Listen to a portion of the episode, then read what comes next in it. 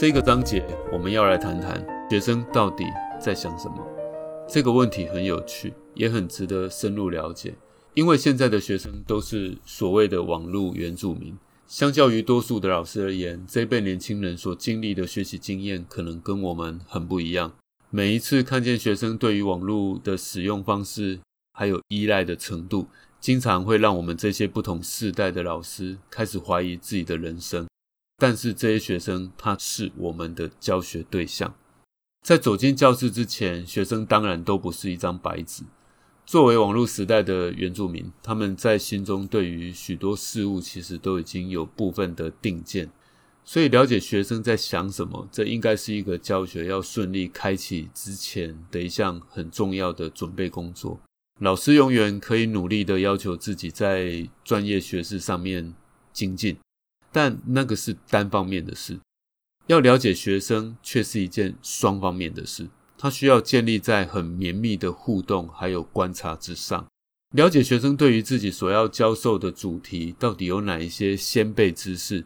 他可以透过多跟同学们聊天，多观察他们在课业上面的表现，或者是长年累月的经验累积。但是我们也可以采取。一种比较精确还有系统性的分析来达成，所以在这个章节里面，我将分析一篇了解学生先辈知识的研究。它的目的是了解学生平时阅读新闻的习惯，因为科学新闻几乎是一般学生持续接触科学还有参与在相关议题的重要管道。那科学新闻在呈现上，除了依循一般新闻的格式之外，他又经常会有他自己的特殊风格，还有困难度。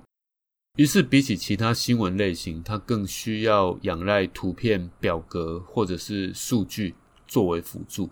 所以，对于一般民众来说，他会有很不一样的阅读心理历程。因此，学生究竟如何感知科学新闻报道的内容，他就会直接影响到他们对于事件的诠释，还有后续可能采取的行动。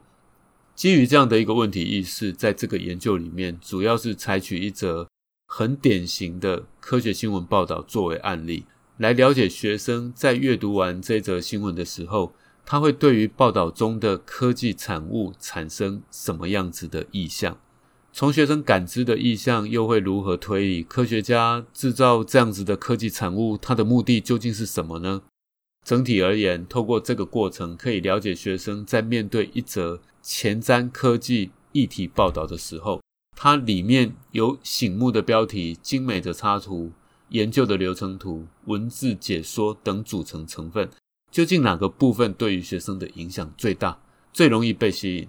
最容易因此而下判断？所以在研究方法上，我们让学生在看完一则科学新闻的报道之后，请他画画看，他觉得科学家所制造出来的这个生物到底是长成什么样子。之后，再透过学生所描绘的图像分析，在阅读一则科学新闻的时候，一般读者究竟会有什么样子的认知心理历程？